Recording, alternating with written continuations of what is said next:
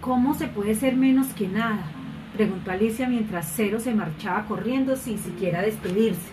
Muy fácil, por ejemplo, tú ahora no tienes ninguna manzana, dijo el escritor. No, y no podría tener menos que ninguna, dijo Alicia. Sí que podrías, porque si alguien te diera media docena de manzanas tendrías seis, pero si me debieras a mí dos manzanas tendrías que devolvérmelas y solo te quedarían cuatro. Así que deber dos manzanas es menos que no tener ninguna. Es como si tuvieras dos manzanas negativas, o sea, menos dos. Por eso hay números positivos y negativos. Mi retraso sí que es negativo, dijo al pasar por su lado un curioso personaje al que no habían visto acercarse. Era un conejo blanco, mejor dicho, el conejo blanco.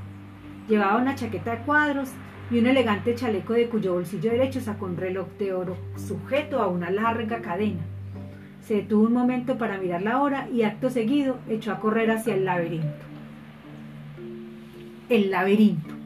Vamos tras él, exclamó Alicia sin saber muy bien por qué, y corrió hacia la estrecha hendidura vertical que daba acceso al laberinto por la que el conejo blanco acababa de desaparecer.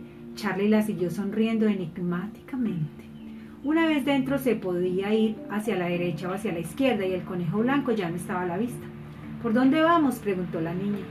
Por donde quieras, contestó el escritor con un ligero encogimiento de hombros. Pero no tenemos ni idea de cuál es la dirección buena. No sabemos cuál es la mejor, puntualizó Charlie. Pues buenas lo son las dos. No pueden ser las dos buenas. Lo más probable es que solo una lleve a la salida.